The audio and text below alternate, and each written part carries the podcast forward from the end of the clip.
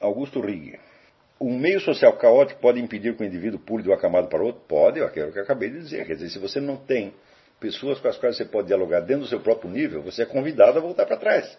E mesmo que você interiormente não volte, você volta exteriormente. Então, quer dizer, você vai estar o tempo todo vivendo uma vida interior que você sente como real e uma exterior que você sente como irreal. Até quando, durante quanto tempo você aguenta isso? Então, se isso estiver assim, você tem que mudar de meio social. Daí ele dá um exemplo aqui. Pergunto isso por ver que o senhor, como jornalista, tem vários problemas no jornal que trabalhou. Mas, por outro lado, acredito que a sua atuação como professor tornou independente. E a estabilidade profissional é um fator decisivo para subir na camada. Não, não é. Não, não é. O essencial é que a presença ou ausência de estabilidade profissional não te afetem mais. Se você precisa da estabilidade profissional para você continuar evoluindo, então você está empacado ali na camada 6. Você não conseguiu a eficiência necessária. Mas a eficiência, note bem, não pode ser vista só dentro do ponto de vista profissional. A eficiência tem que ser vista como rendimento total da, da pessoa dentro da condição de vida dela. Então, por exemplo, o indivíduo que se contenta com uma posição medíocre, modesta na vida, para ele ter tempo de fazer outras coisas, está perfeitamente resolvido. É de uma grande eficiência isso. Né? Muitos filósofos, escritores viveram assim, não, é, não há problema algum. Agora, se você continua, por exemplo, pelo fato de você ter uma posição modesta, você se sente um incapaz, tá? então você voltou para a camada 5. Se é, os problemas funcionais, você não conseguiu organizar a vida suficientemente modesta e você continua tendo dívida toda hora, tendo que pensar nisso, bom, então você está com um problema de camada 6, efetivamente. Então, a, vamos dizer, a estabilidade é, é uma coisa que não depende de você absolutamente. Olha, eu nunca tive estabilidade para absolutamente nada. Nunca tive. Nem um dia de estabilidade. Nem um dia eu posso dormir e dizer, olha, as contas estão pagas pelos próximos três meses. Nunca aconteceu isso. Nem por três meses, nem por uma semana. Agora, é importante, vamos dizer, para resolver a camada 6, é importante que você. A camada 6, como eu disse, é uma camada utilitária, né? Vamos dizer, a total frieza para lidar com essas coisas é muito importante. Ou seja, você não permitir que os problemas desta camada se transformem em problemas emocionais de quinta ou de quarta. se você está abalado pelos problemas da camada sexta, então você não está na camada sexta. Então a camada sexta é, é de pura eficiência. Hum? E eficiência significa o seguinte: você não vai ter que se preocupar muito com os problemas. Né? Por exemplo, faz muitos anos eu descobri né, uma regra áurea. Você pensar numa dívida não põe dinheiro no seu bolso para você pagar a dívida. Então eu só penso na dívida em dois momentos: quando eu faço a dívida e quando eu tenho o dinheiro para pagá-la. Isso no Brasil é muito difícil explicar para as pessoas, porque cada um acredita que se você tem uma dívida, você vai ter que sofrer dia e noite, porque olha, eu não pago a dívida, mas eu sofro pra caramba. Então você está tentando provar que você é um homem bom, que você é um homem honesto. Olha, não durmo de tanto pensar naquele dinheiro que eu te devo. Entendeu? Eu digo, mas você ficar sem dormir. O credor vai dizer, você ficar sem dormir, o que, que me adianta? Você sofrer, não vai me dar dinheiro de volta, vai? Então, nós não queremos seu sofrimento, não queremos a sua preocupação, não queremos seu arrependimento, queremos apenas o seu dinheiro, meu filho. É? Eu entendi isso já faz tanto tempo, e isso tirou um peso da minha cabeça. Então, eu nunca me preocupo com a dívida que eu tenho que pagar. Me preocupo, assim, em ganhar dinheiro. Como é que eu vou ganhar dinheiro? Hum? Todo mundo precisa de dinheiro, então alguma coisa tem que fazer para ganhar dinheiro. O que, que eu vou fazer com o dinheiro? Bom, eu sei que quando entrar o dinheiro vou ter que pagar a dívida. Mas tenho que pensar em como ganhar o dinheiro e não pensar na dívida. Então, se você se deixa oprimir muito por essas coisas, então isso está impedindo que você se torne uma pessoa eficiente. A pessoa está na camada 6, quando todos os problemas da camada 6, ela pensa com critérios de camada 6 e não de 5 ou 4. Está entendendo como no Brasil todo mundo empurra você para voltar para 4? Você tem uma dívida, todo mundo fala, ah, aquela dívida, aquele negócio você não vai pagar, olha aí que coisa. Ué, o que, que adianta? Hum? Tinha um conhecido meu que quando começaram essas coisas para ele, ele falou: Olha, ah, nós vamos te levar para o cartório. Vamos... Se você me levar para um cartório que põe dinheiro no meu bolso, você leva 10%.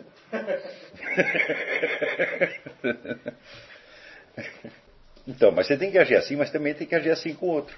Se o outro te deve um dinheiro, o que, que você faz? Ficar lá atormentando o cara? Não, porque você não experimenta rezar, pedir a Deus que ele tenha dinheiro.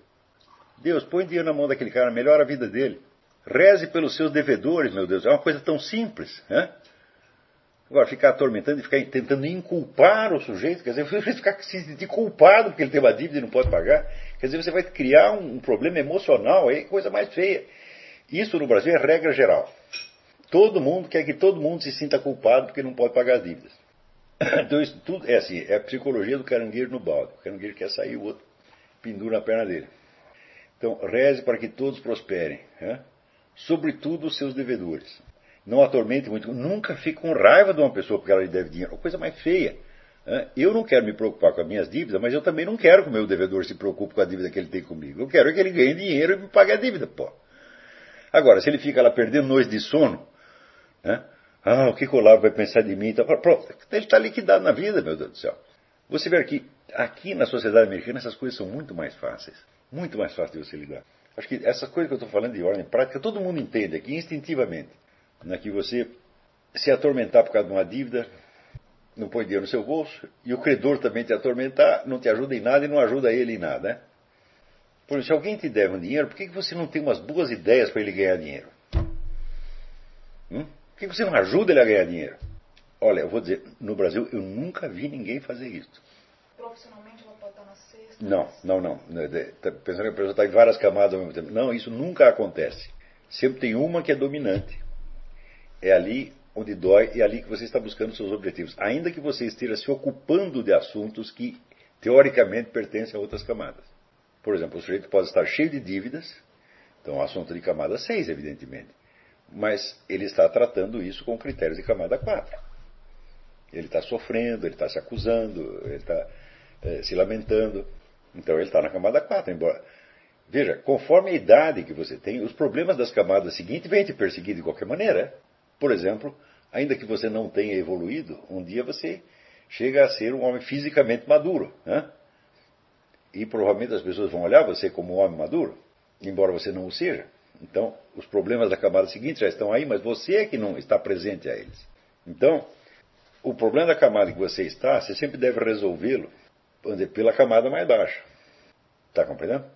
Quer dizer que se o que eu estou querendo, por exemplo, é um contentamento que as pessoas me deem, eu estou na camada 4, evidentemente. Eu espero isso, eu fico magoado porque as pessoas não me atenderam, está entendendo? Porque não me deram atenção. Então, estou na camada 4, evidentemente, ainda que esteja cheio de dívidas, ou ainda que esteja estudando Santo Tomás de Aquino, ou ainda que você seja presidente da República ou que seja o escritor. O Brasil está cheio de escritores que estão na camada 4 até que estão na camada 2.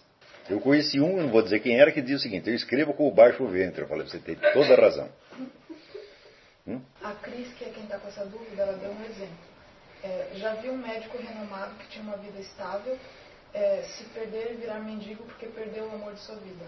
Largou tudo e perdeu motivação pela vida. É, isso aí pode acontecer mesmo. Então, aonde que ele estava? Camada 4. Ainda que ele tivesse alcançado uma. Por exemplo, alcançar uma vida estável, não tem nada. Uma vida, a sua vida ser estável socialmente, economicamente, não tem nada a ver com a camada em que você está. Por exemplo, você pode ter, ser filho de um milionário. É? Então você já tem uma vida estável desde que nasceu. Isso não quer dizer que você esteja na camada 6 ou que tenha passado por ela. Está compreendendo? Então, por exemplo, você pode se formar em direito. Então, se você pode, se formou em direito, você tem uma ideia dos códigos de direitos e deveres recíprocos em todo lugar, que não quer dizer que você esteja na camada 7. Aliás, a maior parte dos advogados que eu conheci não estava, não tinha a menor ideia do direito e deveres, estava na camada 6, só queria saber de eles levar vantagem. Né? Então, se você tem uma dúvida da camada anterior, se cam... o problema da camada anterior te absorve, você está nela, você não está na seguinte, ainda que você esteja se ocupando de assuntos da seguinte. É só quando aquilo desaparece, aquele problema desaparece de você e ele só aparece nos termos da camada seguinte, é? Aí você passou de camada. Quer dizer que os objetivos de cada camada, quando você muda, eles passam a ser buscados de uma maneira indireta. E eles não são mais um assunto para você. Está entendendo? Então, por exemplo, vamos dizer, você perder o medo, entre aspas, perder o medo de falar em público. É um assunto de camada quinta. Não é isso? Então, bom, eu estou falando em público há 40 e tantos anos. A primeira vez que eu falei eu tinha 12 anos de idade. É? Com 13 aquilo era um problema, não era mais 12 e meio aquilo não era mais problema para mim. Falei, eu sou capaz de falar para qualquer plateia, qualquer coisa, tá e não vou ficar com vergonha, não vou ficar com medo, não vou ficar com coisa nenhuma. Ele, se alguém tiver que se sentir mal, são eles, eu não. Eles vão dizer, pô, esse chato não para de falar. Tá, problema seu, meu filho, eu não tenho vergonha nenhuma de falar. Entendeu? Então, isso nunca mais foi problema, nunca mais voltei a pensar. Né? Mas, às vezes, claro, por exemplo, você vai fazer uma conferência e você está com dor de dente. Hum? E você não consegue pensar no assunto, porque a sua, a sua dor de dente é obsessiva demais. E, bom, você pode fazer um esforço de abstrair da dor de dente e falar, mas toda hora ela vem e você pode ter uma ideia. Epa, acho que eu não estou me explicando direito. Às vezes você está cansado, a coisa não sai bem, mas isso, vamos dizer, não é o centro da sua preocupação, é muito periférico. Né? Então, o, vamos dizer, o essencial do falar em público é você estar tá concentrado no assunto. Você tem que esquecer você esquecer a plateia. Só o assunto interessa. Então, as ideias vão aparecendo porque você está pensando no assunto. Agora você começa a pensar, bom, e como é que eu estou vestido, estou me vendo, né? É, que, que, figura eu estou fazendo? Pouco interessa, tá entendendo? Então. O perfectibilismo da sociedade americana, essa intolerância com o erro, seria alguma coisa da camada 4, isso? Não, isso é camada 6. Camada 6. Tudo tem que funcionar. Não, não tá, qualquer coisa não está certa, já. Aqui, aqui na sociedade americana, o pessoal tem um, um senso de, de, camada 6 muito desenvolvido. Agora, as novas gerações já não tem tanto. Hein? Eu conheci os Estados Unidos em 1976, conheço agora, falei, mudou muito isto. Então, por exemplo, se, sei lá, você entrar no supermercado e perguntava, olha, olha você tem aqui é, é, sorvete de bacalhau, não é? O sujeito revirava o supermercado até achar o raio do sorvete de bacalhau, telefonava para o chefe, fazer, tinha que resolver o problema, tinha que resolver o problema. Todo mundo tinha essa mentalidade. Agora, outro dia, entrei no supermercado aqui e perguntei para a mocinha, tem tal coisa? Não, não tem. Ela não sabia o que era. Então, como não sabia o que era, falou, tem. E falei, isto é brasileiro. Se eu desconheço a coisa, ela não existe, eu falo, mas batata. Então, joga o problema fora, não... não vai procurar. Então, é claro, tinha, fomos lá procurar, achamos. Né? É, era querosene que ele estava procurando. A mulher não sabia o que era querosene. Falou, então não tem. Você falou, essa aí fez cursinho no Brasil. Mas a maioria aqui ainda não é assim. Então por que, que eles fazem isso? Porque eles são pessoas maravilhosas? Não, simplesmente aprendeu que as coisas têm que funcionar. Tem que funcionar não porque elas adorem isso, porque também tem o cara, vamos dizer, que ele adora os assuntos de camada 6, só pensa naquilo, naquela obsessão de, de praticidade, acha que aquilo é tudo, então você está doente, evidentemente. Né? Então, as coisas têm que funcionar de maneira que você pense nelas o mínimo possível. Por exemplo, eu vou te, vou te dar um exemplo. Você tem qualquer problema funcional para resolver, né? problema de praticidade. Conselho universal, tente resolvê-lo sem palavras, mediante um gesto, uma ação que resolva. Agora, por exemplo, você pede para uma pessoa, vai lá e faz tal coisa assim, assim, assim. Daí ele fez uma, uma pergunta, duas perguntas, três perguntas. Ele criou um segundo problema em cima do primeiro, que é o problema da verbalização da coisa. Você manda o sujeito varrer chão. Daí ele pergunta, ah, como é que eu vou varrer chão? Como é que, que, que eu vou usar? Pronto, complicou o negócio. Às vezes tem coisas que você sabe fazer e não sabe verbalizar.